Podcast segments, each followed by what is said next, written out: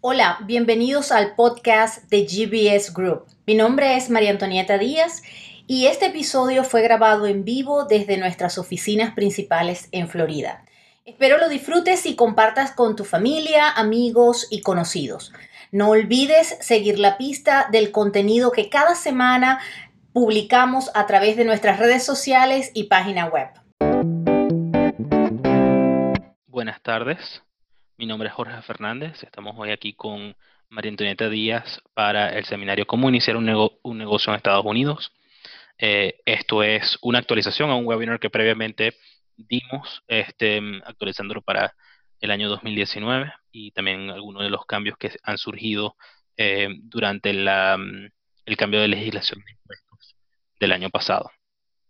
Em, estaremos hoy más o menos una hora Em, en tiempo del, seminario, pueden ir sometiendo sus preguntas en la, la pantalla, su pantalla, en la parte inferior.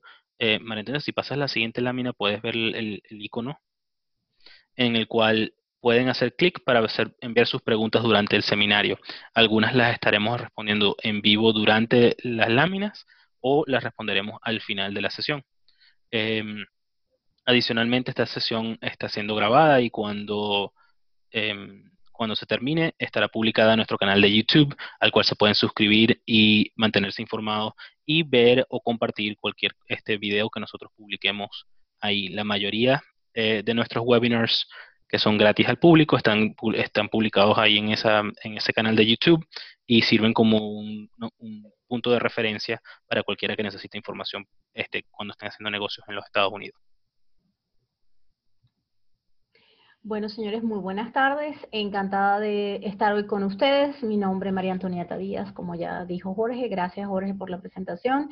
Em, el seminario que vamos a, ver hoy es sobre cómo hacer negocios en los Estados Unidos, cómo iniciar un negocio en Estados Unidos. Eh, pueden ir haciendo sus preguntas en el transcurso del, seminario. Eh, lo primero que quiero comentarles es qué consideramos nosotros que son las claves para tener un negocio exitoso en los Estados Unidos. Lo primero, mantenerse informado. Estar informado es, es vital Em, entiendan que pues hacer un negocio en Estados Unidos implica conocer las regulaciones, tener la mayor información posible para no cometer errores que puedan ser muy costosos, errores que tengan que ver con sus obligaciones, con sus responsabilidades como empleador, sus responsabilidades como empresario. Por eso es importante que asista a seminarios, talleres eh, que van a conseguir y pueden conseguir con, a través de cámaras de comercio u otras organizaciones o empresas que eh, prestan información eh, y pueden conseguirla en las redes. Tiene que aprender, mm, importante que aprenda lo básico para que no le vengan con cuentos eh, y que recuerden que a pesar de que tengan eh, personas que estén haciendo servicios para ustedes o que contraten servicios, la responsabilidad última del cumplimiento de cualquier obligación termina siendo del dueño del negocio. Así que no los exime de responsabilidad el hecho de que hayan contratado a alguien. Es por eso que es importante que tengan una referencia, y esa es la idea de este webinar, que tengan un marco referencial de las cosas básicas que tienen que saber para poder manejar en forma exitosa su negocio. Eh, algunos enlaces útiles para esto son eh, la página de negocios del gobierno de los Estados Unidos, usa.gov, eh, allí van a conseguir información sobre licencias, eh, otras páginas de interés, eh, información sobre em, cosas que tienen que ver con regulaciones federales de, de impuestos, así que ahí van a tener mucha información valiosa. También otra página interesante es la de el Small Business Administration o la Administración para Pequeños Negocios, que es una organización del gobierno que se encarga de prestar información eh, y de ser respaldo para créditos para pequeños negocios. Eh, de igual manera, también asociada a ellos hay una entidad que se llama SCORE, que, que da asesoría para pequeños negocios. Prospera USA eh, también es otra organización que da seminarios para negocios, SCORE, que es la que les mencionaba anteriormente, em, que es una organización de mm, profesionales y ejecutivos retirados que trabaja conjuntamente con el Small Business Administration, con la Administración para Pequeños Negocios, y da seminarios y asesoría para ah, pequeños empresarios. Oh, disculpen, me fui a... Eh, este, y um, eh, otras herramientas interesantes para eh, su negocio son Eventbrite y Meetup, que los ayudan um, para hacer um, eventos y otro tipo de cosas. Eh, ok. por dónde empezar, como les dije, planificar es clave. ustedes tienen que primero analizar su experiencia, sus habilidades, sus destrezas, para determinar qué negocio le motiva o le gusta y indudablemente que para comenzar un, negocio es importante que en lo que vayan a emprender tengan eh, la motivación y esa em, ansia porque lo que van a hacer lo disfrutan. Eh, así que tiene que gustarle, no puede comenzar un negocio que no le guste porque va destinado al fracaso. Así que es súper importante que eh, tenga esa motivación y ese interés. Eh, otro punto importante es definir si desea iniciar un negocio de cero o prefiere comprar un negocio en marcha. Esta decisión es muy importante porque pues no es lo mismo, el proceso eh, es bastante diferente. Iniciar un negocio de cero implica unas consideraciones y unos riesgos que son diferentes a cuando estás comprando un negocio eh, que está en marcha, que ya tiene una trayectoria y que indudablemente has podido analizar previamente si te conviene y los números que ese negocio ha venido dando en el transcurso del tiempo. Entonces, los procedimientos y los procesos para arrancar un, negocio de cero a comenzar a, comprar un negocio en marcha son muy diferentes. Es muy importante en el caso de que van a, hacer, a iniciar un negocio de cero, eh, que analicen muy bien eh, qué mercado quieren eh, em, enfrentar o atacar, que entiendan bien cuáles son las características de los servicios o productos que van a, a ofrecer para que tengan un plan adecuado y puedan poner todo en papel y puedan tener una trayectoria eh, que seguir en ese negocio que quieren arrancar. Ahora, en el caso de que están comprando un negocio en marcha, es muy importante que hagan un análisis de lo que es el negocio, de lo que del histórico que ha sido el negocio, eh, para que puedan entender bien si se adapta a sus necesidades y, si realmente van a, obtener los beneficios que esperan de acuerdo al precio que estén pagando por él. Este, hay un, proceso importante de due diligence, de análisis de ese negocio para entender en qué es lo que están adquiriendo. Si ustedes quieren comprar un negocio en marcha, tiene que eh, iniciar una búsqueda determinando el tipo de negocio, el nivel de inversión que, quiere, que quieren hacer, ah, la ubicación geográfica en donde quieren estar eh, eh, ubicados y busque la asesoría profesional de alguien especializado que los ayude en esa búsqueda. Comprar un negocio es, em, un, todo, es un proceso que, que conlleva una serie de em, pasos que es súper importante que estén guiados profesionalmente para que se aseguren de cubrir todos los requerimientos y eviten correr riesgos eh, por no tomar en cuenta cosas que son primordiales. Lo primero que sucede cuando uno está comprando un negocio en marcha es que cuando uno determina que quiere un negocio y lo selecciona, entonces tiene que formular una oferta. Tiene que decir, es similar como cuando uno va a comprar una casa, si uno em, le gusta una casa y dice, esta es la que quiero, eh, está en un precio, uno hace una oferta, y pues el, negocio eh, comienza realmente cuando el que está vendiendo acepta la oferta que usted como comprador le hizo.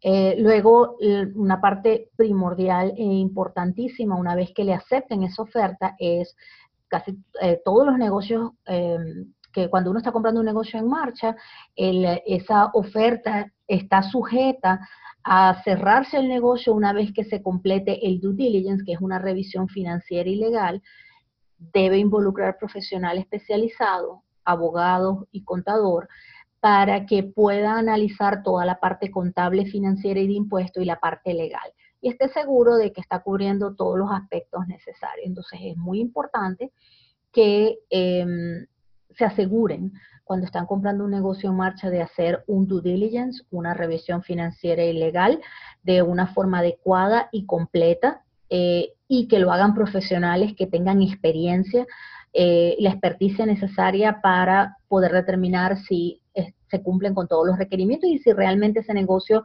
sirve de acuerdo a lo que usted em, evaluó para ah, hacer la oferta. Eh, normalmente eh, de un proceso de due diligence pueden suceder eh, varias cosas.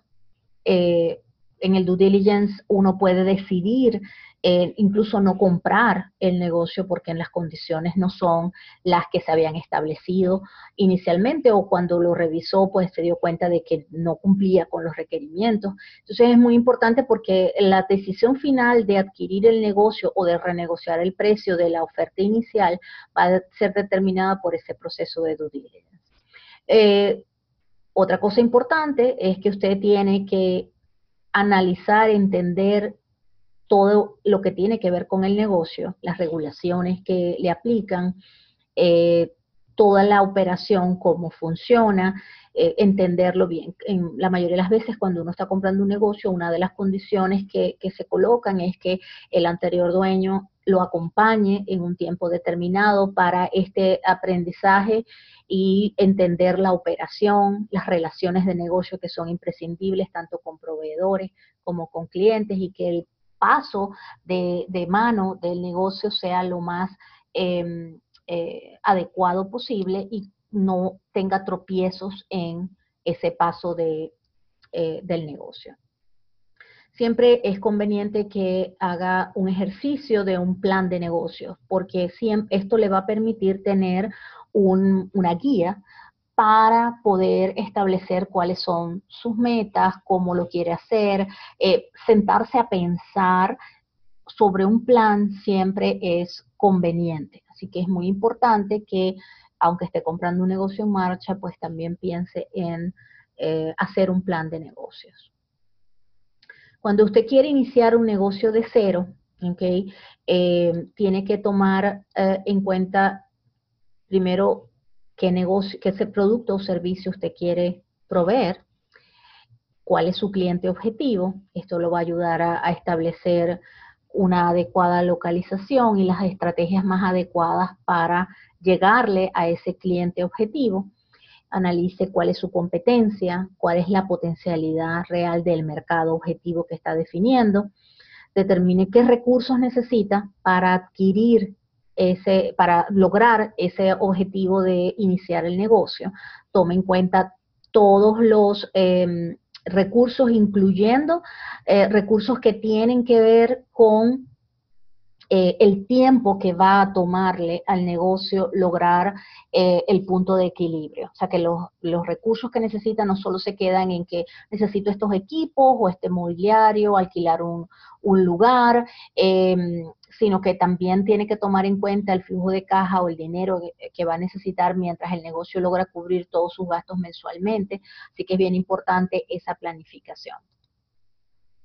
Em, es importante que escriba en forma organizada toda la información para que tenga igual un plan de negocios claro y coherente. Siempre un plan de negocios es útil, estén arrancando un negocio de cero o esté comprando un negocio en marcha, eh, porque le va a permitir tener un detalle completo, haberse sentado a pensar cuáles son las estrategias, los objetivos, cómo quiere desarrollar el negocio, establecerse unas proyecciones financieras para que usted le sirva de un, eh, un plan concreto de a dónde quiere llegar y las estrategias que quiere implementar para lograr esos objetivos.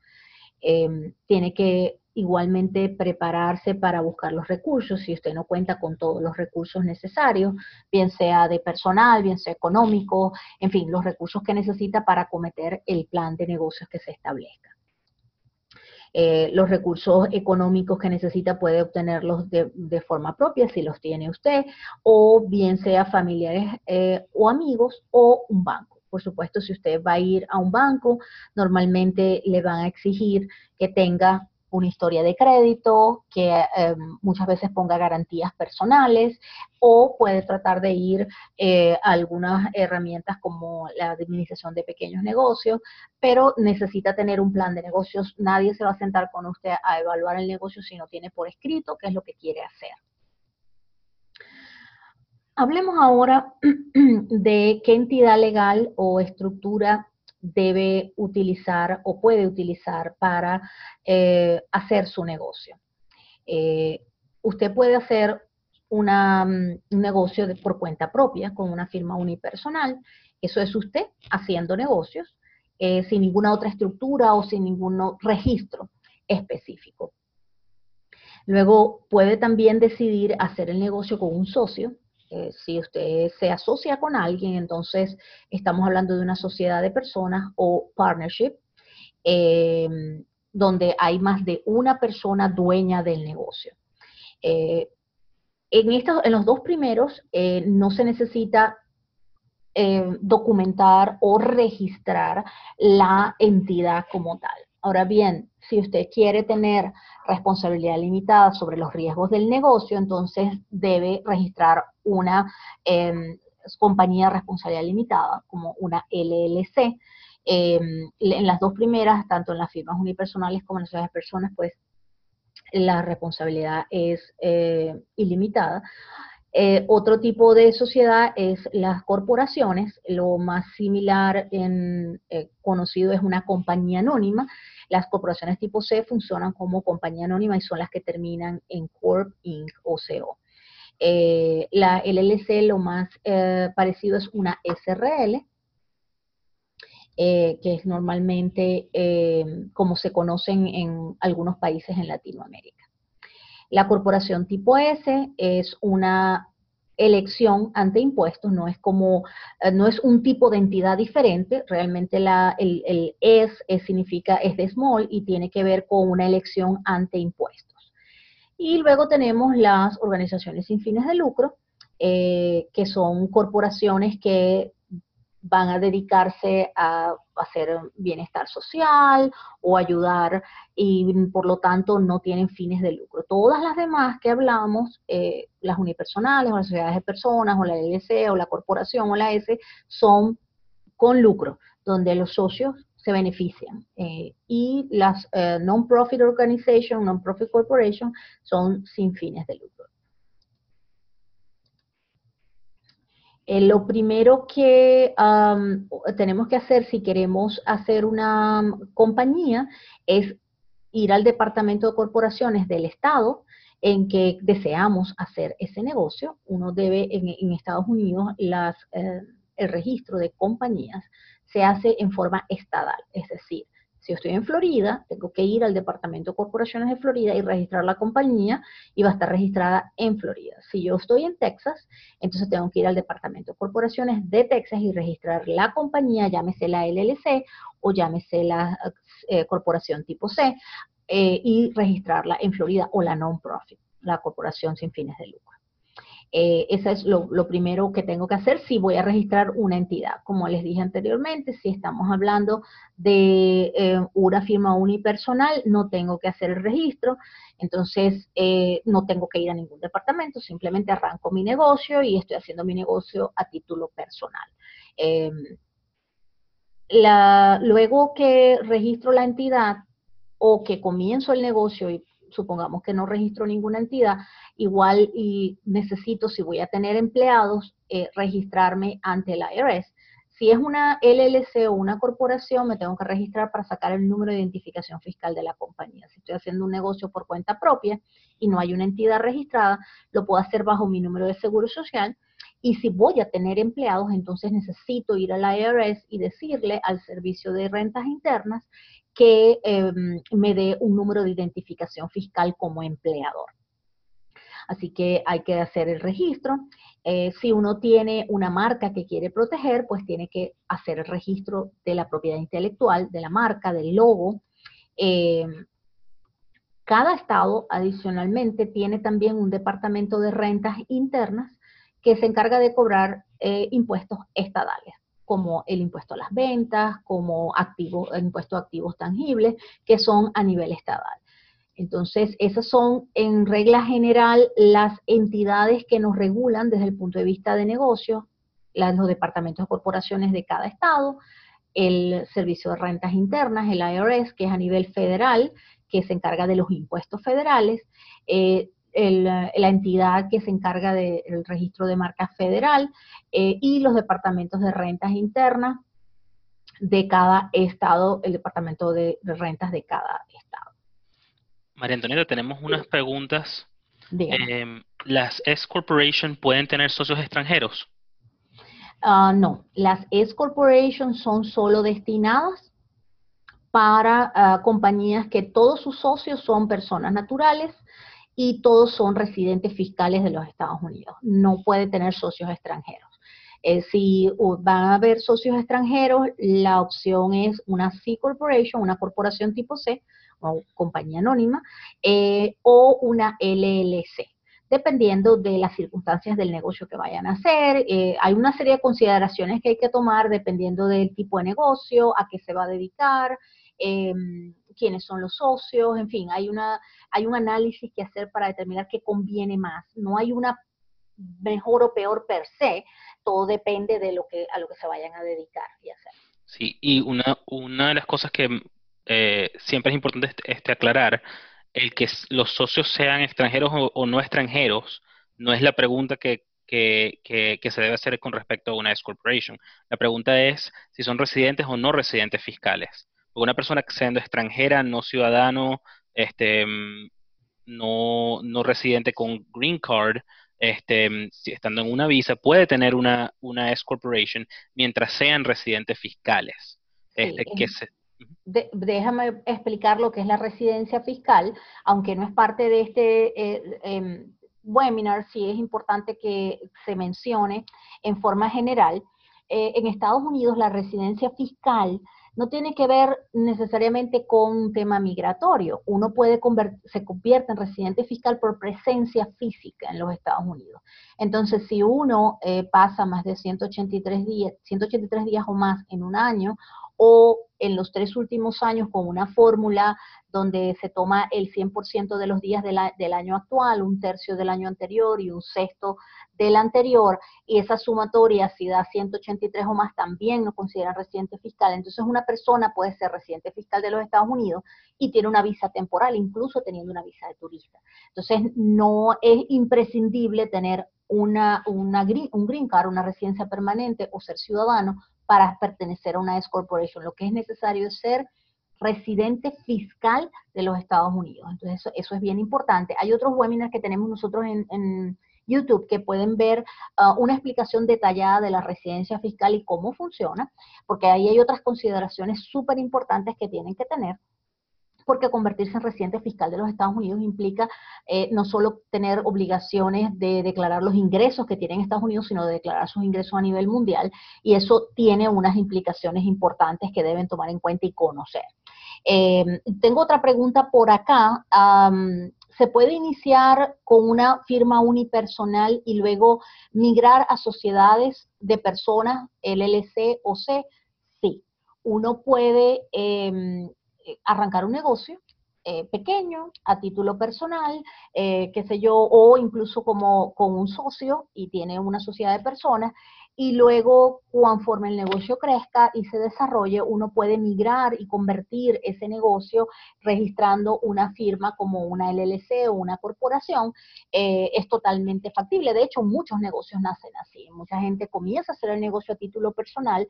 Eh, la diferencia importante en esto es que a título personal uno va con todos los riesgos en el negocio. Es decir, que si pasa algo con el negocio y me demandan por algo que pasó en el negocio, yo estoy yendo con todos mis bienes a riesgo en ese negocio. Entonces, ¿qué pasa? Cuando estoy vendiendo mil dólares, pues no es muy relevante porque el riesgo es pequeño.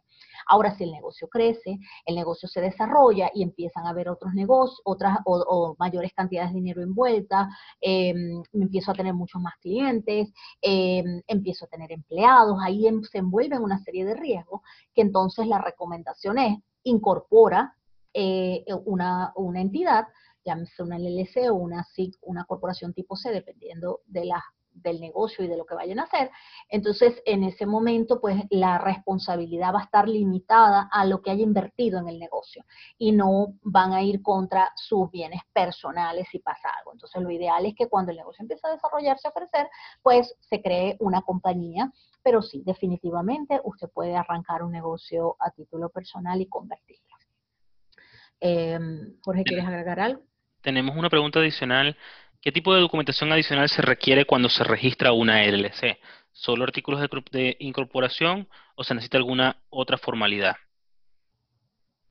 Eh, cuando uno hace un registro de una LLC, tiene que registrarse en el Estado, tiene que em, tramitar ante el Servicio de Rentas Internas, el IRS, el IRS, em, el número de identificación fiscal de la LLC Em, y debe luego registrarse en el Departamento de Rentas del Estado para efectos de impuesto a las ventas.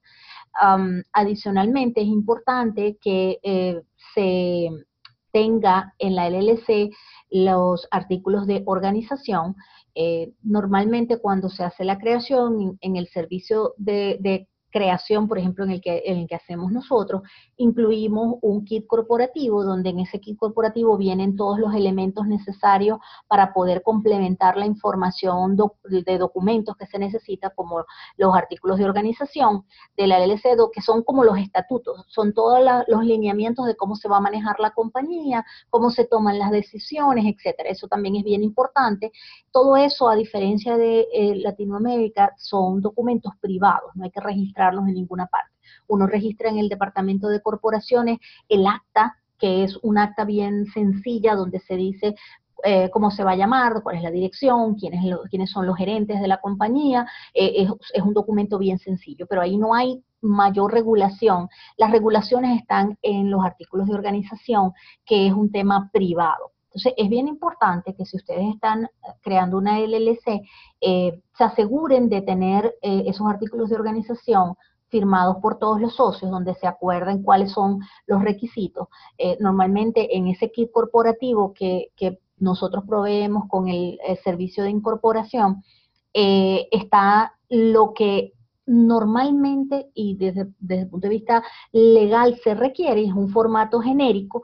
Si ustedes quieren cosas específicas, eh, ya ese formato genérico no les va a servir, entonces deben contratar a un abogado que les redacte y les adapte a las necesidades específicas de su negocio esos artículos de organización. Vemos todos los días problemas entre socios que nunca firmaron eh, los artículos de organización eh, y es bien complicado resolver temas cuando no hay nada por escrito documentado. Así que la recomendación es señores, si están creando una LLC, están entrando en una sociedad, es importante que dejen todo adecuadamente documentado y firmado. No, mucha gente me dice, ah, no, ya yo este, me metí y hice yo mismo la, corporación y no tienen eh, los documentos adecuados completos y luego las consecuencias se ven a futuro.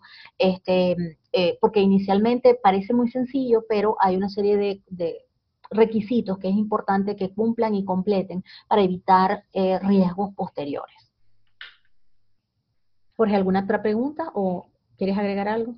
¿Hay requerimientos de reuniones de socios em, o algún otro tipo de, consistencia en los documentos que se hagan mensual, anualmente de la compañía?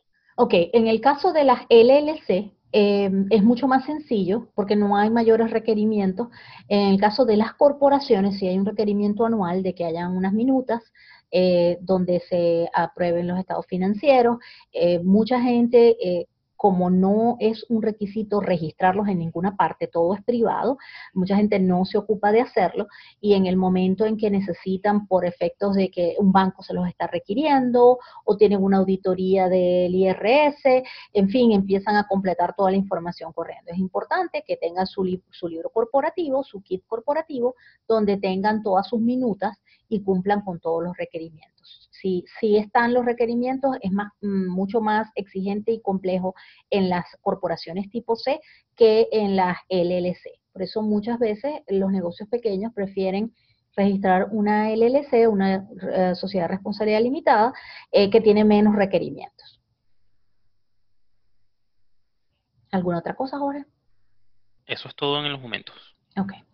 Eh, bueno, continuemos con el marco regulatorio, eh, otros, eh, otras entidades que nos regulan eh, cuando queremos iniciar un negocio es el condado, donde nos vamos a ubicar, donde tengamos ubicado el negocio, la ciudad donde vamos a estar. Em, en, esta, en tanto la ciudad como el condado, en, en, algunos estados, no en todos, requieren que nos registremos y saquemos unas licencias y paguemos anualmente por esas licencias. Por ejemplo, en Florida, es un requerimiento en, en casi todas las ciudades y, condados donde, uno se tiene que registrar. Tiene que registrar la compañía eh, y tener la licencia y pagar anualmente un monto, dependiendo del tipo de negocio. Eh, adicionalmente, algunos tipos de negocios tienen regulaciones del Estado. Entonces hay un departamento donde regulan esos negocios y profesiones. Eh, no todos los negocios tienen que registrarse en este em, departamento, pero por ejemplo, los médicos, las cosas que tienen que ver con salud, las cosas que tienen que ver con eh, que manejan eh, eh, medicinas, cosas médicas o que tienen que ver con, por ejemplo, negocios que, de construcción, pest control, que, eh, control de plagas, que manejan cosas químicas, que hay licores, hay un montón de, negocios, eh, hoteles o si renta para, para, vacacional, todas esas cosas, este departamento de regulaciones y negocios eh, y cada estado es diferente. Entonces tienen que averiguar en su estado si el negocio que están montando o que están arrancando tiene regulaciones en el estado y licencias adicionales a las de la ciudad y el condado. Hay eh, eh, otros estados donde no tienen regulaciones de licencias eh, de condado y ciudad. por ejemplo, en, Texas no hay, en, en Florida sí. Entonces, cada estado tienen que verificar cuáles son las regulaciones específicas para ese estado y para el tipo de negocio algo que quiero también mencionarles es que es posible que si eh, cuando uno crea una compañía acá, eh, normalmente se crea que puede hacer cualquier negocio lícito en los Estados Unidos, es decir, que su objeto es totalmente amplio. Eh, esto quiere decir que yo puedo con una empresa hacer un servicio de reparar computadoras y hacer páginas web. Son, pueden haber dos diferentes tipos de negocios dentro de una misma compañía. Pero el Estado, la ciudad y el condado pueden requerir licencias para uno de esos negocios o esas líneas de negocio y otras para otra. Entonces, una misma compañía puede requerir diferentes tipos de licencias dependiendo de lo que haga y a lo que se dedique. Entonces, puede tener más de una licencia de la ciudad y más de una licencia del condado. Entonces es bien importante que entiendan que, cuáles son las regulaciones que tienen la ciudad, el condado y el estado en cuanto al negocio que ustedes quieren montar. Sí, y es muy importante también tomar en cuenta que estos, estas cosas cambian de ciudad en ciudad, condado en condado eh, y estado en estado. Hay incluso, por ejemplo, em, por lo general que hablamos siempre sobre Florida y Texas porque son la mayoría de nuestros clientes, pero hay em, localidades en las cuales también hay, por ejemplo, impuestos sobre, sobre la renta local a nivel de la ciudad. Em, y, compañías o personas también tienen que cumplir con eso a nivel de temas de nómina, que vamos a hablar un poquito ahora más adelante, este, y, temas de impuestos sobre la renta. Em, entonces, tiene que estar tomando en cuenta de que cualquier eh, cosa que usted vaya haciendo, eh, que tenga que trabajar en otro, en otro sitio, puede estar también incurriendo en, en cosas con las cuales tiene que cumplir con ese condado, con esa ciudad, em, aparte de las que ya está cumpliendo en donde de repente tiene su oficina física. Eh, uno de los casos de esos es, más comunes es en el tema de sales tax. Eh, uno em, no por solamente tener oficinas en un solo sitio, este, tienes requerimientos de sales tax en ese, en ese estado solamente. Entonces, siempre es muy importante saber cuáles son las reglas de cada estado al cual estás haciendo negocios para que no este, estén faltando en cumplir cualquier tipo de, de regla o regulación de ese otro estado. Sí, eh, eh, un ejemplo de ese caso que menciona Jorge es cuando estás haciendo ventas online y eh, le estás poniendo mercancía a un operador o, vendedor, por ejemplo, como Amazon, y te coloca mercancía tuya en otro estado. Puede ser que estés teniendo responsabilidades en ese estado donde hay mercancía tuya. Entonces, es bien importante entender las implicaciones de, de que tienen los diferentes tipos de negocios y Em, poder cumplir con ellas porque pues no cumplir implica multas y muchos dolores de cabeza. Sí, también hoy en día es muy común tener este, empleados de forma remota. Em, y solamente porque mi compañía está localizada en Florida, eh, pero si tengo un empleado en New York o en Washington, D.C. o en California, es muy posible que yo, que yo, como compañía, por tener ese empleado ahí, tenga que cumplir con requerimientos en ese sitio, aunque ellos trabajen desde su casa y no desde un sitio de trabajo en el que yo proveo. Pero simplemente por el tipo de relación se, se va a definir eso con el empleado y con el y, basado en eso se, se, se, determinan las reglas y, y, y temas que hay que cumplir con cada estado y cada ciudad. Ok, continuemos entonces conversando sobre uh, cada una de las um, entidades que nos regulan. El Departamento de Estado o de Corporaciones regula el registro de la entidad, como les mencionaba, regula también el registro de nombres ficticios o DBA. DBA es Doing Business As, haciendo negocios como. Eh, este es un registro donde, por ejemplo, yo puedo tener el nombre de una compañía que se llame María Inc María LLC, pero resulta que la tienda eh, vende computadoras y quiero poner Computer Store em, o tienda de computadoras como nombre de la tienda. Ese nombre de la tienda, eh, si es diferente al nombre de la entidad, tengo que registrar lo que se llama un nombre ficticio o un Doing Business As, que es el nombre de la entidad María Inc., haciendo negocios como Computer Store. Entonces, tengo que tener claro que tengo que registrar ese nombre ficticio para mi compañía si voy a usarlo comercialmente, bien sea que lo voy a poner en, el, eh, en el sign, en, la, en el anuncio de la tienda, o que voy a facturar con ese nombre, o lo voy a usar comercialmente para mi promoción o mercadeo. Todo esto se registra en el Departamento de Estado o de Corporaciones eh, de cada estado. Eh, también hay un registro de marcas estadal, que los estados, uno puede registrar una marca federalmente, o sea, a nivel de todos los Estados Unidos, o puede registrarla en el estado específico donde esté. Eso siempre va a depender del el tipo de negocio que tenga. Si usted va a vender a nivel nacional y necesita que, eh, cobertura o, digamos, tener una marca a nivel nacional, pues lo puede registrar federalmente. Ahora, si su negocio es un negocio local, es una tienda y no tiene en este momento aspiraciones de crecer más allá de las fronteras del Estado, entonces puede registrarlo estadalmente y se registra también en el Departamento de Corporaciones de cada Estado. Eh, lo otro que uno tiene que hacer es que si uno decidió que la compañía ya no va a seguir funcionando, uno debe eh, enviar unos artículos de, de disolución de esa compañía al Departamento de Estado. Entonces, eh, eso también es parte de lo que se tramita en, el Departamento de Corporaciones de cada estado. Em, como les hemos mencionado durante todo el webinar, las reglas y requerimientos varían de estado en estado. Así que es muy importante que ustedes tengan eh, claro lo que implica y las cosas que tienen que hacer en su estado particular, en el estado particular donde van a tener la oficina o la operación o donde tengan empleados o donde tengan mercancía, eh, que son las cosas que empiezan a hacernos ataduras con ese estado.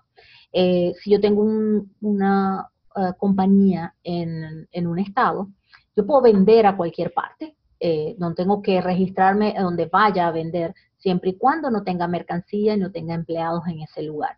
Ahora, si yo voy a tener mercancía, empleados o una oficina en otro estado, voy a tener que registrarme, registrar mi compañía también en, en ese otro estado. Entonces, yo puedo ser una compañía de Florida, pero voy a hacer negocios en Texas. Eh, voy a tener una oficina, voy a tener empleados, voy a tener mercancía.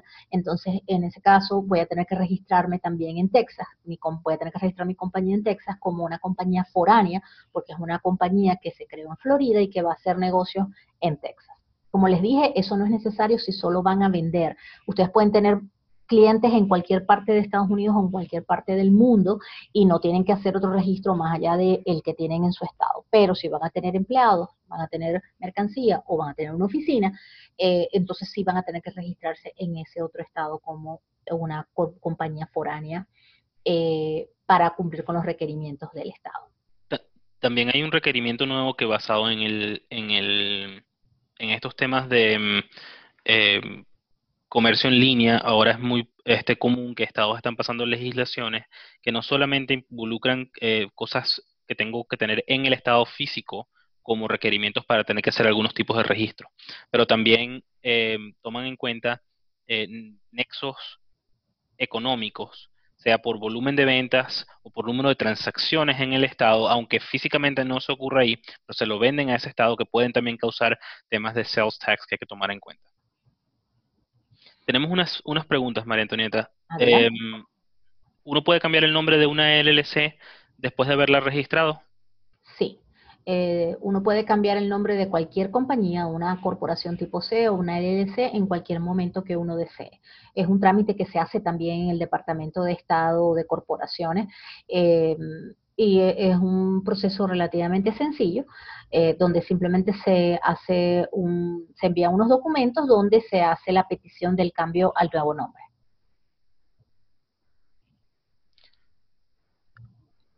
¿Qué se debe hacer cuando un socio sale de una LLC? ¿Cómo se asegura esta persona de que salió de la, de la compañía y que ya no tiene responsabilidades sobre la misma? Bueno, normalmente uno de los temas con las LLC es que si em, para cualquier cambio de composición accionaria o de venta de una participación se necesita la, aprobación de todos los eh, miembros de la LLC. Em, muchas veces, dependiendo de em, las circunstancias, eh, podría incluso eh, desaparecer como tal si si no se hacen los documentos adecuados. Entonces, la recomendación es que busquen asesoría. Eh, no solamente es necesario eh, que ya me sacaron del departamento de corporaciones y ya no tengo responsabilidad. Asegúrense de documentar adecuadamente eh, la salida. Em, una explicación importante que siempre trae mucha confusión. Lo que uno registra en el departamento de, de corporaciones es quiénes van a manejar la compañía, no quiénes son los socios. En el caso de una corporación tipo C, eh, se registra la junta directiva, quién es el presidente, el secretario, el vicepresidente, el tesorero pero no se dice quiénes son los socios. Los socios realmente quedan registrados a título privado en la documentación, en ese kit corporativo, en esos documentos privados donde están los, mm, certificados de acciones. Eh, y allí es donde realmente se certifica quiénes son los dueños. Esa junta directiva pueden ser los dueños partes de la junta directiva, pueden ser otras personas que se nombraron exclusivamente para la junta directiva. Entonces, no, el, el hecho de que esté registrado en el departamento de corporaciones o que no esté, no quiere decir que ya salieron del eh, panorama de la compañía. Por eso es bien importante que si hay una transferencia de acciones o un cambio de participación, todo se documente legalmente y busquen asesoría con un abogado que los ayude a que documenten esa salida de, como accionista o como miembro de una LLC o accionista de una corporación. Eh, ¿Quieres agregar algo, Jorge?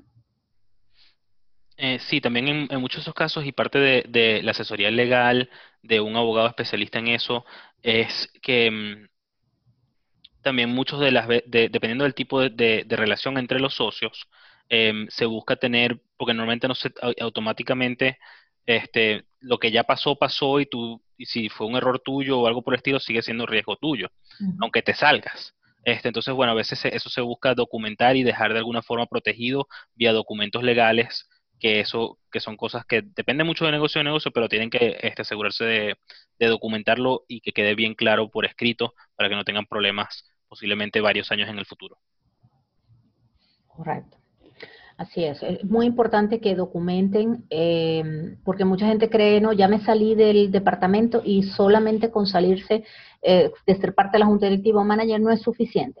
Tienen que dejar documentos firmados eh, de donde están haciendo los traspasos y estén seguros de que tienen todo documentado. Busquen asesoría. Ahora hablemos del Departamento de Corporaciones en el caso específico de Florida. Em, la página se llama Zombies y allí se registran, eh, se tiene que hacer anualmente, todas las compañías, llámese LLC o corporación tipo C, em, tienen que hacer un reporte anual. Ese reporte anual se tiene que hacer entre el primero de mayo y entre el primero de enero y el primero de mayo de cada año. Si lo hacen después del primero de mayo, hay una multa importante, así que es bien, bien importante que estén pendientes anualmente de renovar su compañía eh, antes del el primero de mayo. Se acerca ahorita el, vencimiento, si no han hecho la actualización anual de su compañía, háganlo porque la multa es de 400 dólares si no lo hacen antes del primero de mayo. Eh, por los fees de renovación dependen de cada entidad, varía dependiendo de cada estado. En el caso específico de Florida, como les dije, este es el vencimiento, mayo primero, así que eh, es importante que lo hagan. Lo pueden hacer en zombies.org o con gusto los podemos ayudar a hacer la renovación por ustedes. En ese momento de la renovación normalmente se puede cambiar dirección, junta directiva y el agente registrador de la compañía. Eh, hablemos ahora del IRS, el IRS o Internal Revenue Service. Eh, en este, em, esta entidad, eh, lo primero que uno hace es obtener un número de identificación fiscal llamado comúnmente conocido como FAIN o como AIN. esto quiere decir ah, Federal Employer Identification Number o número federal de identificación como empleador el documento que se utiliza para obtener ese número es la SS4 em, y eh, hay que llenar esa forma para poder aplicar para obtener el número de identificación federal. Tiene un formato como este em, y se utiliza para abrir una cuenta de banco. Si no tiene ese número, la compañía no va a poder abrir una cuenta de banco para hacer sus declaraciones de impuestos y para que pueda tener historia de crédito. Es, su número de identificación fiscal para todos los efectos. Así que es imprescindible, una vez que se crea la compañía, inmediatamente pedir el número a Internal Revenue Service para que puedan abrir la cuenta de banco y empezar cualquier operación.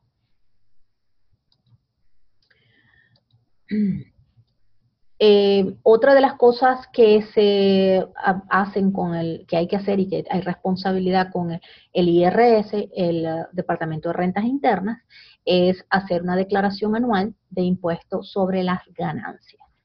Em, en el caso de negocios unipersonales o sole proprietorship, se hace en, la forma 1040, eh, lo que se llama Schedule C, la forma 1040 es la declaración personal del dueño. Es decir, que si usted tiene una firma unipersonal o un sole proprietor, em, usted tiene que declarar en su declaración personal, en lo que se llama el Schedule C, eh, donde se, reportan los ingresos y los gastos del negocio y la ganancia que, o pérdida que quede, pues va a reportarse a título personal del socio.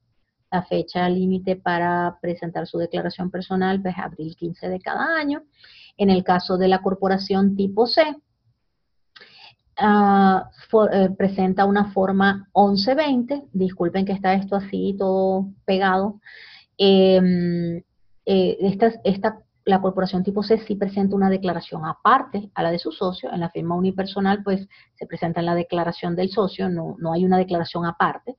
Eh, en el caso de la tipo C hay que hacer una forma 1120 que es diferente a la, a, la declaración personal de sus dueños, eh, se hace tres meses y medio después del cierre del, del cierre contable. Si el cierre es diciembre, estamos hablando que tenemos hasta abril 15 de cada año para presentar la forma 1120 de la corporación tipo C. En el caso de sociedades de personas, partnerships y LLCs, eh, se presenta una forma 1065 em, y se, hace, se tiene que hacer dos meses y medio después del cierre. Si el cierre es diciembre, la declaración debe hacerse antes de marzo 15 de cada año. En el caso de las corporaciones tipo S, se presenta una 1120S, también dos, dos meses y medio después del cierre. Y si el cierre es diciembre, pues marzo 15 también hay que presentar las declaraciones. Eh, anualmente, permítanme mencionarles algo aquí, uno también, si no le da tiempo de presentar la declaración antes de la fecha límite, de marzo 15 o abril 15 en el, caso de las, de las, otras, uno puede pedir una extensión automática eh, donde le pide al IRS seis meses para ah, presentar la declaración. Entonces, eso hay que hacerlo antes de marzo 15 o de abril 15, dependiendo del, tipo de, entidad. Eh, ahora, esa extensión es extensión de tiempo para presentar la declaración, o sea, el deber formal de presentar la declaración, pero no es extensión de tiempo para pago de impuestos. si el pago de impuesto no se hace a la fecha de marzo 15 o abril 15, dependiendo de la entidad, van a empezar a acumular intereses hasta, hasta el momento en que hagan el pago. Por eso es muy importante que traten de, que, de tener al menos un estimado del impuesto que les va a tocar a pagar para que envíen la mayor cantidad de dinero la más cerca posible para que eviten eh, penalidades e intereses. Así que eso también es importante. Eh, ¿Cómo se calcula un pago de nómina. Hablemos ahora del tema de nómina. Ya arrancaron su negocio, ya registraron su compañía, empezaron a operar y tienen empleados. Entonces, eh, cuando uno tiene empleados, eh, tiene que pagarles sus, eh, su nómina mensual, semanal, de la forma en que decidan, de acuerdo a, su tipo de negocio. Entonces, em, la explicación cómo funciona es en este ejemplo, que es un salario bruto de dos mil dólares, hay una retención de impuestos sobre la renta. Esta retención, el empleador está en la obligación de hacer las retenciones de impuestos federales, de hacer eh, retención de seguro social y de Medicare.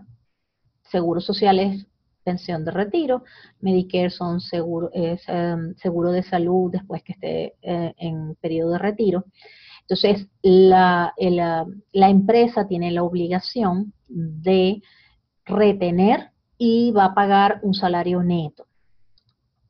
Eh, en el caso de la retención de impuestos federal, hay un documento que se llama W4 que tiene que llenar el empleado y que tiene que em, mantenerse actualizado si el empleado le nace un hijo, si el empleado se casa, soltero, es viudo, en fin, cada o situación que suceda que cambie las condiciones del empleado o como mínimo anualmente, debe llenar una W4 donde se determina la cantidad de dependientes que esa persona tiene para poder buscar en las tablas de impuestos, eh, de cálculo de retenciones, cuál es el impuesto que hay que retenerla. O sea que este es el documento que el empleador usa para eh, tener el respaldo de la base sobre la cual hizo el cálculo de la retención de impuestos.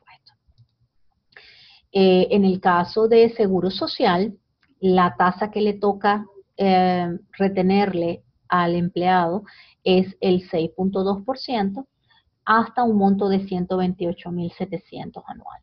Es decir, que hasta un salario de 128 mil dólares hay que retener el 6.2. De ahí en adelante no hay que hacer retención. Eh, y en el caso de Medicare es 1.45% sobre cualquier monto. Así que hay una retención de eh, 7.65% eh, para Seguro Social y Medicare y la retención de impuestos sobre la renta pues va a depender del nivel de ingresos y de los dependientes que la persona eh, haya declarado en su W4. Así que el empleado al final va a recibir un pago neto en su cuenta de banco después que le hemos hecho todas estas retenciones y este es el ingreso de la persona que al final va a tener que declarar. En el caso del empleador, eh, tiene que pagar una porción similar de seguro social, de Medicare, em, así que hay un, 7.65% de eh, carga laboral que va a tener el empleador que pagar. Así que la, carga eh, laboral está dividida mitad y mitad un 7.65% lo paga el empleado y un 7.65% lo paga el empleador. Ah, por supuesto, la retención de impuestos sí es un anticipo del impuesto que le va a tocar pagar a la persona al final del año, así que esto sí es una retención que solo eh, incumbe al empleado.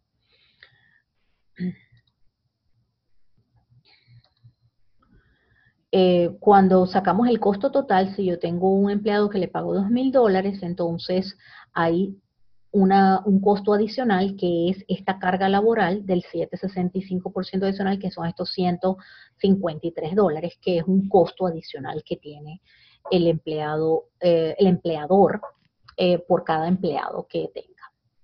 Esto es aplicable para los empleados que tienen relación de dependencia. Em, eh, que se les paga y al final se reporta una W2. Eh,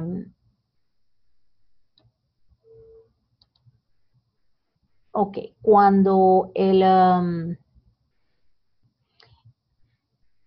uno como empleador, al final, cuando le toca pagar, va a pagarle al empleado este neto que estamos viendo acá, que es el dinero que le va a llegar a la cuenta del empleado. Eh, y luego están todos los impuestos retenidos, que son todo esto que vemos acá, más estos 153, todo ese dinero eh, se va en impuestos. Una porción se le retuvo al empleado y la otra porción lo tuvo que pagar el empleador. Entonces, al final, el costo total del que hablábamos, que son estos 2.153 dólares, que son los 2.000 dólares del sueldo de la persona más la carga laboral, que son 153. Entonces, de esta manera funciona todo el tema de nómina. Eh, es, bastante sencillo, lo, que, lo importante es pues entender cómo funciona y que hay una ah, responsabilidad compartida de la porción de Seguro Social y Medicare, donde la mitad la paga el empleador y la otra mitad lo paga el empleado. Eh, y el empleador tiene la obligación de todo este dinero que retuvo y la que le tocó pagar a él, enviarlo al eh, Departamento de Rentas Internas, y eso es una responsabilidad legal que tiene el empleado, el empleador, de hacer. Así que es bien importante que si ustedes tienen un empleado en relación de dependencia, se aseguren de hacer todas las retenciones y de pagarlas, enterarlas al IRS, porque esto no hacerlo es penado con eh, cárcel. Es bien delicado Em, uno tiene que asegurarse de que este, hace las retenciones y que las entera y las paga al Departamento de Rentas Internas. Adicionalmente, existe la responsabilidad que se llama un impuesto para el desempleo. Em, y cada estado es diferente, tienen tasas diferentes eh, y nivel de responsabilidad es diferente. En el caso de Florida, la tasa es variable, eh, empieza en 0.1% y puede llegar al 5.4%.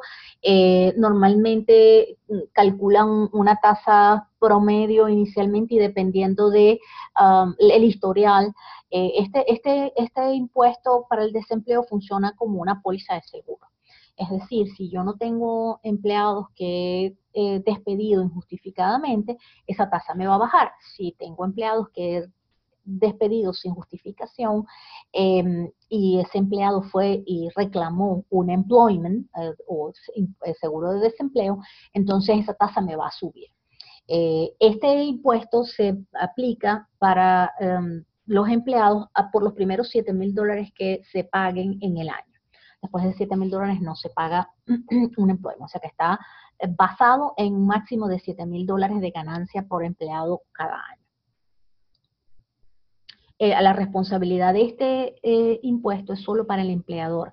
El empleado no le toca pagar nada. Imagínense que pagan un seguro, en algunos países se llama paro forzoso, es para que el empleado tenga pueda luego reclamar un employment que es eh, mientras no está empleado y fue despedido injustificadamente, le paga el gobierno este, una porción del salario en basado en, esta regulación y en lo que ha ido aportando el empleador. En el caso de Texas, los porcentajes son diferentes. Eh, van 0,46 al 6,46% y eh, se aplica sobre los primeros 9,000.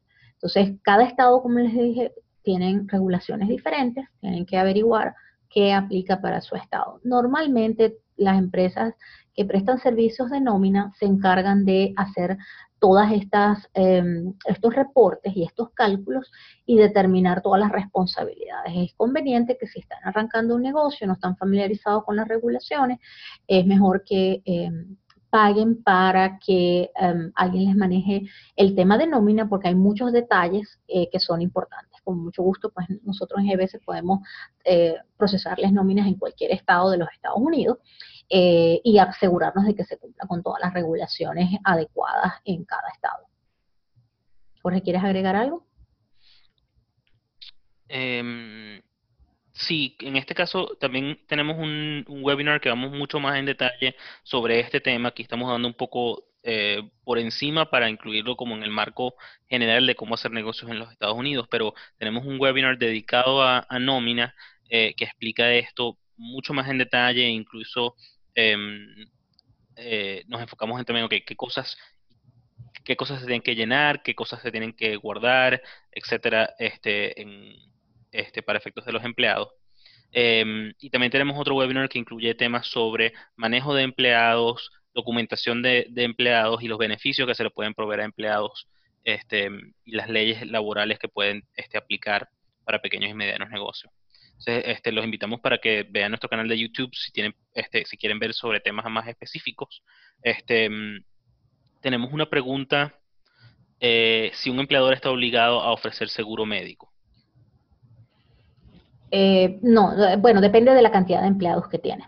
Eh, creo que Jorge puede darnos más detalle porque él tiene mucho más información sobre el tema de seguro de salud. Un empleado, eh, un empleador solamente tiene que proveer seguro médico si tiene más de 50 empleados. antes de los 50 empleados no, no, no, no tienen ningún, ninguna responsabilidad de ofrecer seguro médico. Ahora, es muy común que hasta pequeñas empresas em, ofrezcan un seguro médico. Entonces, em, desde el punto de vista competitivo en el mercado laboral, eh, es algo que deben ver a corto o mediano plazo si quieren este, poder competir adecuadamente en el, en el mercado laboral cuando, cuando estén contratando gente. Em, y es algo que puede ser eh, relativamente fácil de empezar y se puede empezar con hasta dos empleados. Pero bueno, como mencionaba, ahí tenemos el video de, en, sobre recursos humanos y beneficios este, en nuestro canal de YouTube que compartimos el enlace ahora al final del seminario que entra mucho más en detalle sobre eso. Ok, continuemos. Uh, disculpen, creo que me salté algo. Ok, em, a nivel, eh, cuando les hablaba de impuestos de desempleo, además del estadal, Em, hay, también uno a nivel federal em, que también hay que cumplirlo. Eh, normalmente el federal resta lo que se haya pagado a nivel del Estado. Así que, pero también hay una responsabilidad que cumplir con eh, federalmente con respecto al impuesto para el desempleo. Ok, ahora hablemos un poco sobre ah, qué formularios hay que presentar y cuándo se presentan. Trimestralmente eh, tenemos la obligación de presentar una forma federalmente que se llama 941. Ah, este es el reporte de los salarios pagados y las retenciones de impuestos.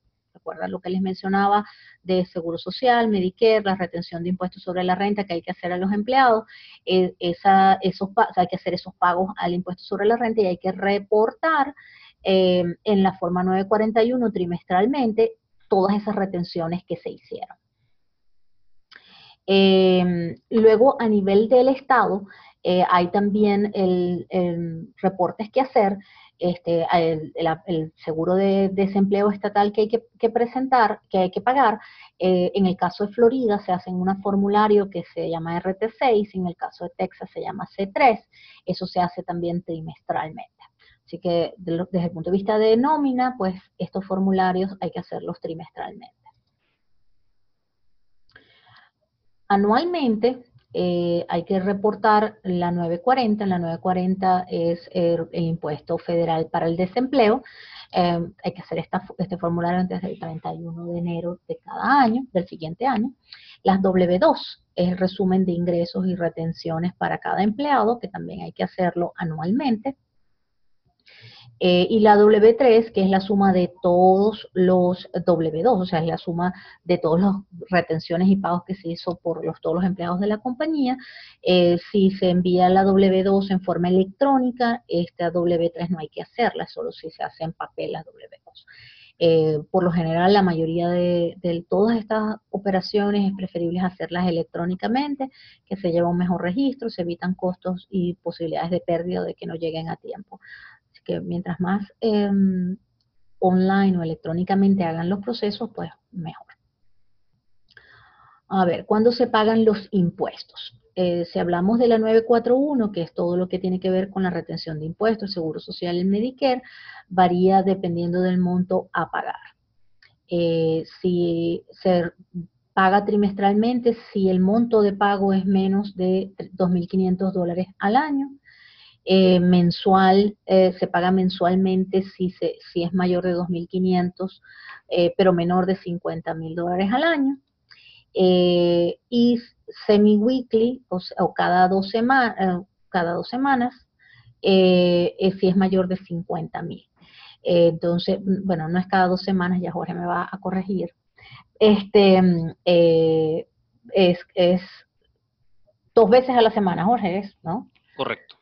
Exacto, si es más de 50 mil dólares. Así que hay que tener mucho cuidado dependiendo del monto que toque pagar de, retenciones que se hicieron porque la responsabilidad de pago va a variar.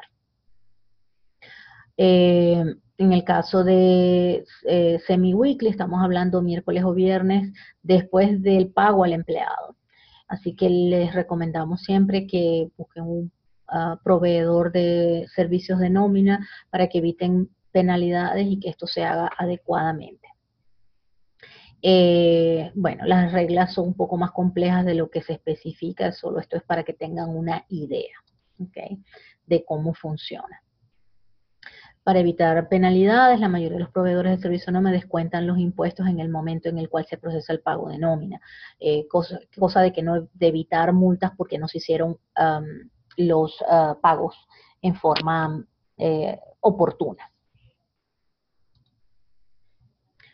Hablemos ahora de propiedad intelectual. Muchas veces nos olvidamos de que los activos de la compañía no son solamente los muebles, las máquinas, los equipos que tenemos, los vehículos, sino también tenemos activos intangibles como la propiedad intelectual, las marcas, las patentes, eh, los logos. Eh, entonces son activos que son bien importantes y que pueden tener un valor ah, relevante. Por eso es bien importante protegerlos.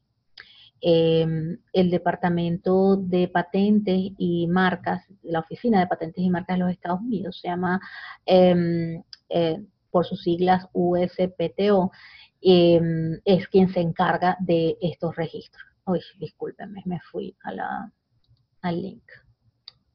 Mm. Disculpen. Allí pueden registrar las marcas y patentes. Este es el, link. Em, y ahí hay información interesante que es bueno que, revisen, que los va a ayudar a entender cómo funciona.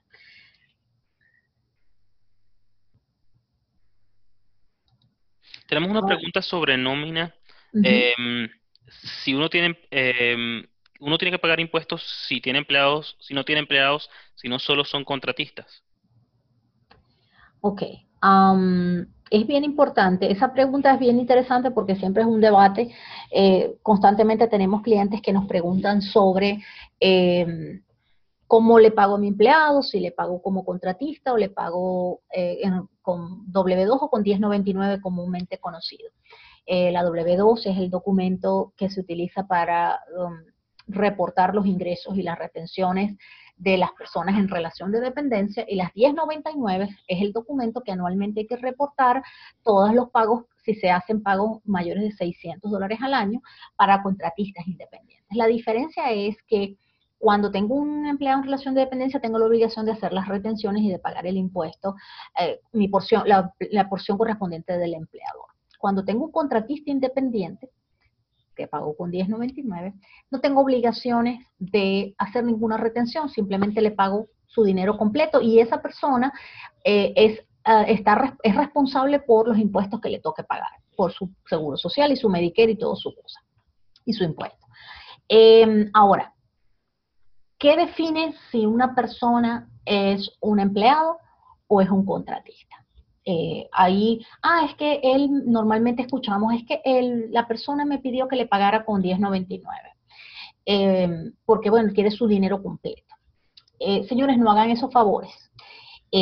la definición o determinar si una persona es contratista independiente o es empleado en relación de dependencia no depende de lo que quiera la persona ni depende de lo que, lo que quieran ustedes. Depende del tipo de relación que tengan con esa persona. Si la persona cumple un horario, utiliza sus medios para desempeñar su trabajo, recibe órdenes de ustedes, va a trabajar en un horario establecido, utiliza su uniforme, esa persona tiene una relación de dependencia y tienen la obligación de pagarle como empleado con una W2 y hacerle sus retenciones.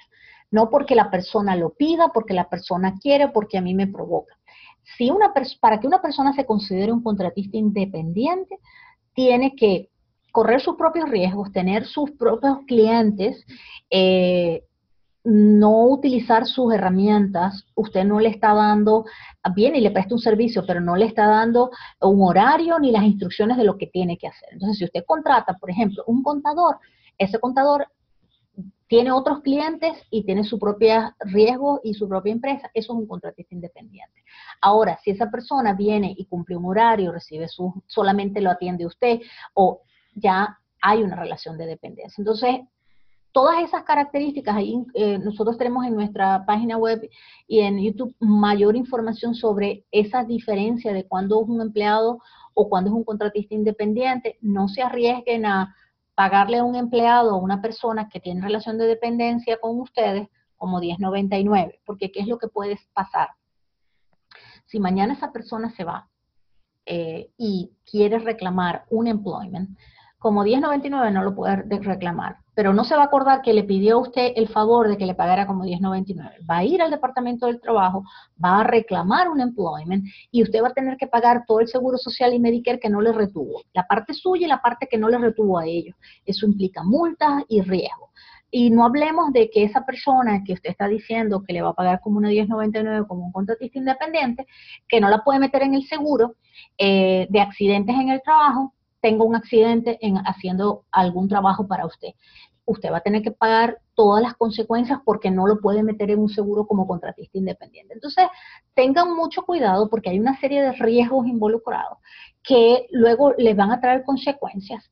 Definan bien si la relación que tienen con la persona es una relación de independiente, como un contratista independiente, o si es una relación laboral con relación de dependencia, y um, paguen y hagan las deducciones necesarias de acuerdo a esa relación, no a un capricho o a una petición o un favor que quieran hacer. Eh, recuerden que desde el punto de vista de empresario, igual que en cualquier otro país, los empresarios siempre somos, terminamos siendo los malos de la partida y cuando usted se presente a un problema como este, usted no va a poder decir que usted lo hizo para hacerle un favor a la persona. Al final, lo que va a pensar eh, el, tanto la, parte de impuestos o cualquier otra área es que usted quiso ahorrarse la porción de seguro social y Medicare que le tocaba como empleador y por eso no lo pagó. Entonces, no le pagó de esa manera. Entonces, no se arriesguen. Lo mejor es que tengan mucho cuidado y analicen adecuadamente para evitar problemas a futuro. Eh, Jorge, ¿quieres agregar algo? Eh, sí que eh, ese tema en nuestro webinar de, nómina está bastante elaborado, eh, mucho más en detalle de lo que estamos mm, conversando en estos momentos. Ok, hablemos departamento, del departamento de rentas del Estado. Cada Estado, como les mencioné, tiene un departamento de impuestos y dependiendo del tipo de organización, en el caso de corporaciones, pueden tener impuestos corporativos y se pagan anualmente eh, sobre las ganancias. A veces esos, esos impuestos se llaman corporate income tax o franchise tax, son las dos palabras comunes. Depende del estado, correcto. Adicionalmente hay impuestos a los activos tangibles e intangibles, se pagan anualmente. Eh, y hay impuesto al desempleo, que ya lo habíamos hablado, el unemployment tax, eh, que lo hay estadalmente también. En, el caso de, por ejemplo, Florida, porque también tenemos una pregunta sobre esto, em, solamente se calcula corporate tax o el franchise tax este, solamente sobre corporaciones tipo C, que son compañías anónimas. Em, en Florida, después de los 50 mil dólares en ganancia, se paga el 5.5% fijo. Entonces, si yo tuve menos de 50 mil dólares en ganancia, no pago impuesto en Florida este, si soy una corporación. Em, LLCs este, de sociedades de personas o corporaciones tipo S o personas eh, o firmas unipersonal en Florida no tienen impuesto eh. Sí, porque en Florida no hay impuesto a las personas naturales y en tanto en las firmas unipersonales como en las LLC, que son tratadas como partnerships, como sociedades de personas, eh, y en el caso de las S Corporation, quien paga los impuestos es el socio. Entonces, como es una, si es una persona natural, entonces no tiene impuestos estadales, porque no hay impuesto estadal en Florida para personas naturales. Sí. En, eh, el caso de Texas es un poco diferente porque en Texas em, no, es no es un impuesto sobre la ganancia común y corriente, es un impuesto sobre las ventas. Em, y lo que es es que es una tasa mucho menor y tiene unas deducciones que lo hacen parecer un impuesto de ganancia neta, pero no es exactamente ese franchise tax que se paga. Em, y, compañías por menos de un que, que tengan ventas de menos de un millón de dólares no pagan nada, pero en el caso de Texas sí lo pagan todas las compañías, no importa si son firmas unipersonales, sociedades entre personas em, y otros tipos de compañías. Ok, ahora hablemos del el impuesto a las ventas. El impuesto a las ventas o sales tax, em, quien realmente paga ese impuesto es el usuario final. Quiere decir que la empresa es un agente de retención, donde si uno le vende a un usuario final en el estado, tiene la obligación de retenerle. Normalmente, la, eh, en forma general, el impuesto a las ventas se calcula y hay que retenerlo en función de ventas de, cosas tangibles, es decir, servicios, o la mayoría de los servicios, no todos, em, no tienen impuesto a las ventas. Eh, las regulaciones son bastante complejas, así que es importante entender, dependiendo del servicio que esté prestando, si le corresponde o no. Porque, por ejemplo, si estamos hablando de alquileres, si usted tiene alquileres eh, de... Mm, residenciales de una casa residencial no tiene que retener impuestos. Si es un lugar comercial, sí tiene que retener impuestos, sí, pero si es residencial, pero lo está rentando por menos de un año y lo hace estilo como si fuera un hotel y, y tiene rentas cortas, también va a tener que retener impuestos. Entonces, cada regulación es diferente, hay que tener mucho cuidado en determinar si efectivamente le corresponde eh, retener o no el impuesto a las ventas.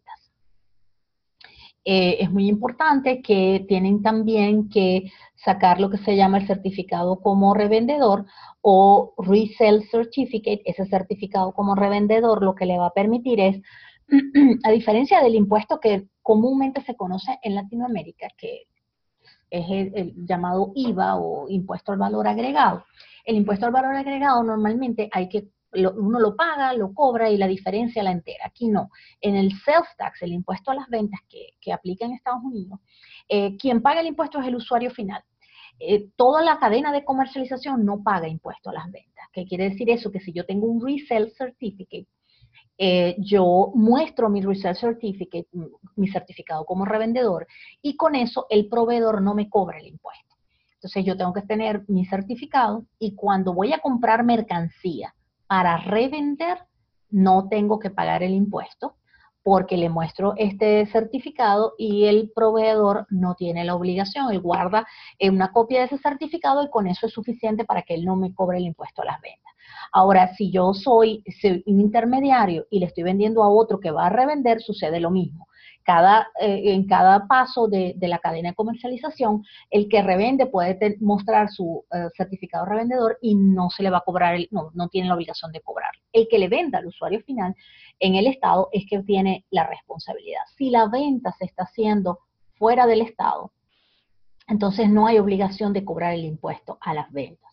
Es decir, que si usted está vendiendo para exportación, no tiene que cobrarlo. El que no tenga impuesto a pagar vamos a suponer que todas sus ventas son de exportación y no, le no tuvo que retenerle impuesto a las ventas a nadie, no lo exime de tener que reportar las ventas. Así que tiene que hacer una declaración, un reporte de sus ventas, aunque no tenga impuesto a pagar.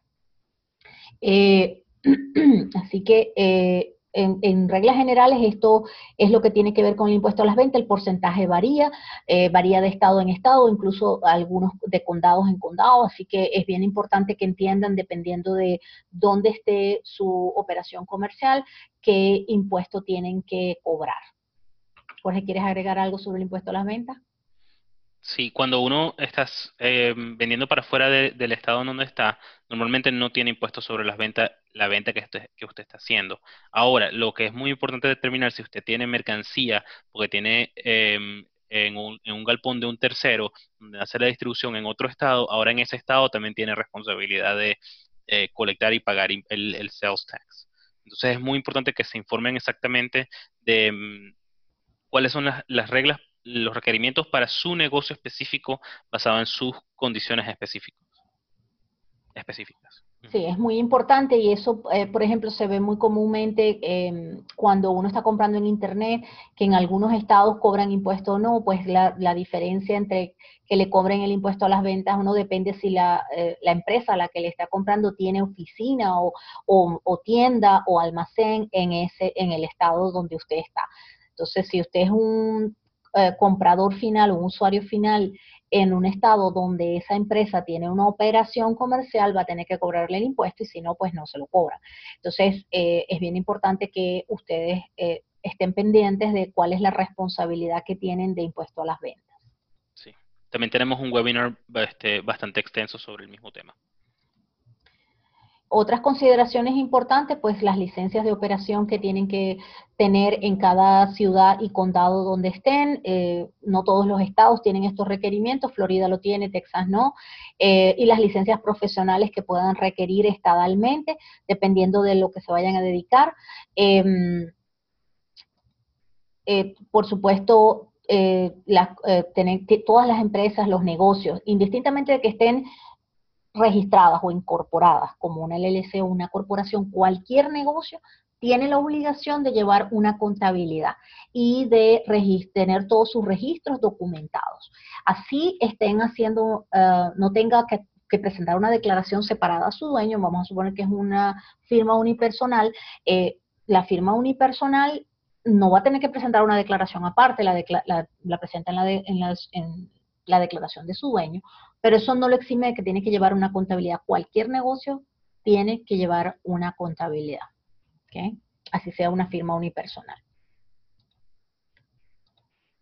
En el caso de Florida, las ciudades y los condados requieren certificado de uso. El certificado de uso es que el cada condado va a determinar si el lugar que usted está escogiendo para su negocio está autorizado para ese tipo de negocio. Eh, hay una zonificación, entonces si por ejemplo en un edificio o en un área determinada solo puede haber médicos, no va a poder poner una peluquería en ese lugar. Entonces, dependiendo del uso y la clasificación que tenga, eh, el, condado va a determinar si usted puede eh, funcionar, eh, su negocio puede funcionar en ese lugar. Y le van a dar un certificado de uso haciéndole unas inspecciones, verificando que efectivamente el lugar esté adecuado para, mm, para funcionar desde el punto de vista eléctrico, de estructura, en fin, que está operacionalmente adecuado. Em, y tiene que sacar una licencia ocupacional o también llamada Business Tax Receipt en cada ciudad y cada condado y se em, renuevan anualmente. El monto que se paga por esas renovaciones o por esas eh, Business Tax Receipt o licencia ocupacional depende del giro de negocio y cada condado y cada ciudad es diferente. En los departamentos estadales de, regulaciones profesionales y de negocios, normalmente en el caso de, Florida se llama DBPR, eh, por sus siglas en inglés, eh, controlan peluqueros, gente que hace pest control, construcción, medicina, eh, contadores públicos em, y otros tipos de profesiones como realtors, en fin. En esta entidad hay que registrar las licencias, tanto del el profesional que va a ejercer como de la empresa donde trabaja ese profesional. Y cada profesión pues tiene unos requerimientos diferentes. Aquí hay otras, cosmetología, arquitectura, contratistas para electricidad, eh, también aires gente, gente que repara aires acondicionados, etcétera. Hay un montón de profesiones y negocios regulados. Así que les recomendamos que revisen eh, en el departamento de Business and Professional Regulations si su negocio eh, requiere una licencia estadal de este departamento. Normalmente también em, restaurantes eh, o, locales de, de, comida están regulados normalmente a nivel de ciudades o condados em, y a nivel estadal. Entonces es muy importante que tengan esas licencias verifiquen con su ciudad y su condado que necesitan para ese, sitio específico eh, cumplir con, que tienen que cumplir con licencia. Correcto. Igual si usted tiene una propiedad eh, y la está arrendando por tiempos cortos, eh, la está poniendo en Airbnb o en cualquier tiene unas regulaciones como hotel este, y también tiene que registrarse aquí. entonces, todas esas cosas importantes que entiendan cuáles son las regulaciones que tienen. Ah, ok, ahora hablemos de los, ah, del formulario eh, I-9. El formulario I-9 es un documento que sirve para validar que la persona está autorizada para trabajar legalmente en los Estados Unidos. Eh, este documento, em, eh, que es obligatorio para todo empleado que ustedes vayan a ingresar en nómina, y debe ah, la primera parte la llena el empleado y, digamos, hacer una declaración jurada de que la información que le está colocando acá es eh, verdadera y, tiene que decir si es US citizen, si es, si es americano, si tiene algún, si es residente permanente, si tiene una autorización para trabajar hasta cuándo. Este es una verificación, uno de identidad, de que ustedes verifiquen quién es la persona, eh, y otro de que tiene eh, autorización legal para trabajar en los Estados Unidos. Esas son las dos cosas que se verifican con la I-9, que es un documento de inmigración y que tienen que tener para todos los empleados que ustedes tengan trabajando. Okay.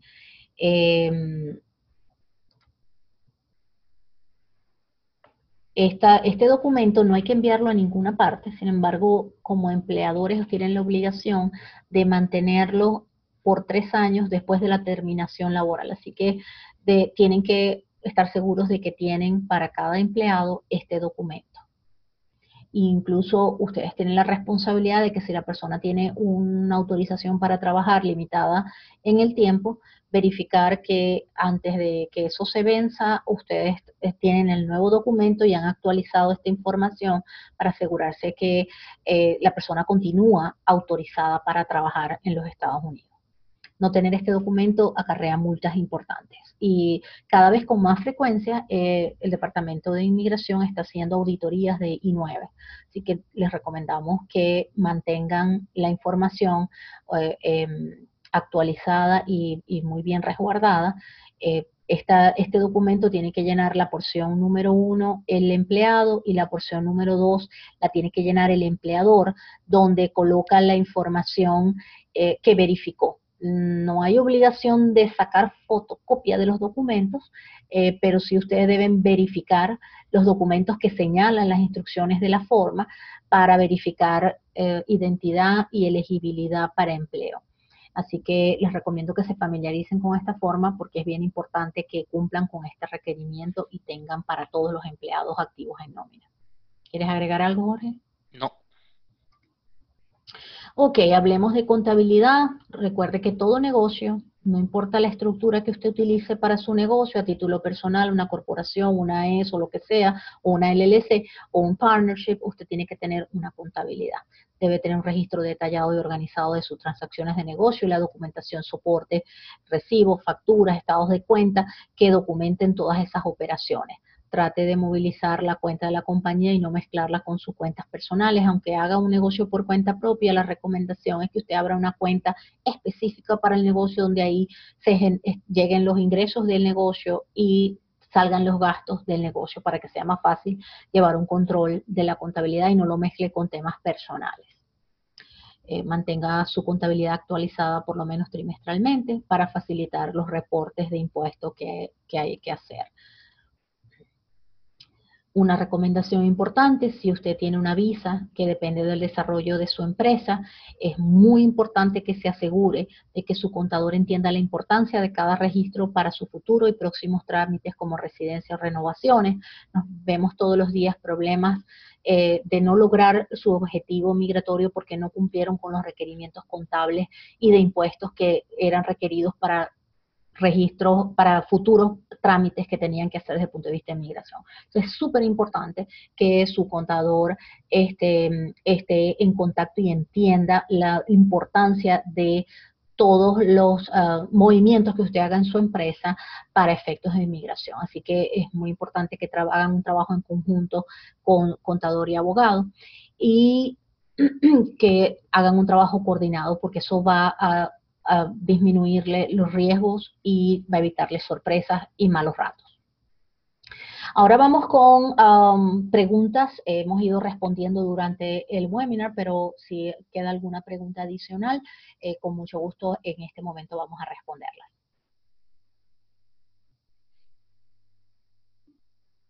¿Hay preguntas, Jorge? En estos momentos no hay preguntas. Si puedes pasar para la siguiente lámina mientras escriben preguntas. Eh, nuestros próximos eventos eh, en, em, en, línea son nuestro Ask GBS, que son sesiones de preguntas y respuestas que hacemos más o menos cada dos semanas o dos veces al mes. Los próximos son el 8 de mayo y el 29 de mayo. Y nos pueden enviar preguntas a preguntas.gbsgroup.net si sigues haciendo clic. Este, pueden someter las preguntas eh, pues si sigues haciendo clic hasta que salgan todas las cosas, por favor. Em, y después tenemos nuestro próximo webinar mensual, que es el 22 de mayo, cómo minimizar sus gastos de contabilidad y, servicios contables. Y se pueden registrar en nuestra página web, gbsgroup.net slash próximo.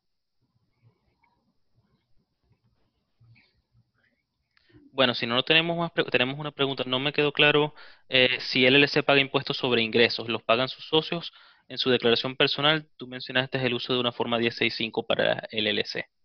Ok, la forma 1065 es una forma informativa, donde eh, la LLC o la, el partnership tiene la obligación de presentarla anualmente. En ese documento que se, se envía al IRS anualmente van a estar un detalle de los ingresos, costos y gastos de la empresa y va a determinarse una ganancia.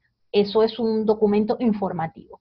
Ahora bien, en ese documento, cada uno de los socios va a tener un, reporte que se llama K1, donde se indica la participación de esa ganancia o pérdida que dio el negocio en el año. Y ese documento K1 es el que se va a utilizar para reportar en la declaración personal de cada dueño. Entonces, tiene que presentar la 1065, que es un reporte informativo. Ahí se va a determinar la ganancia o pérdida del partnership, de la LLC, y va a emitirse un documento, que es la K1, donde va a estar la proporción de la ganancia o pérdida para cada socio. Y con ese documento es que el socio o cada socio va a incluir esa ganancia o pérdida en su declaración personal quienes pagan los impuestos, en el caso de una LLC que es tratada como un partnership, es la, mm, es, son los socios. La compañía no paga impuestos. Perfecto, parece que no tenemos más preguntas. Eh, si, tienen alguna pregunta específica que quieren conversar, eh, nos pueden escribir a info.gbsgroup.net para coordinar una cita o si quieren este, que respondamos preguntas en vivo en cualquier momento, este, pueden enviarlas a preguntas.gbsgroup.net y las responderemos en nuestro próximo em, em, seminario eh, de Facebook Live. Este, este video va a estar publicado en nuestro canal de YouTube. Eh, en las próximas 24 horas. Eh, siempre pueden compartir em, la información ahí, lo pueden este, utilizar este, para compartir con sus socios o, amigos. Aquí este, este, es nuestro canal de YouTube en donde pueden suscribirse y este, eh, mantenerse actualizado con, con todos nuestros videos. Tenemos sobre em, negocios específicos como contabilidad de impuestos para vendedores en línea, los esenciales de nómina, Em, y otros este, videos que pueden ser de interés. Bueno, muchísimas gracias por acompañarnos el día de hoy. Ha sido un placer eh, compartir con ustedes toda esta información. Estamos eh, a su disposición para lo que requieran. Eh, pueden seguirnos en nuestras redes sociales y estén pendientes de nuestros próximos eventos. Muchísimas gracias.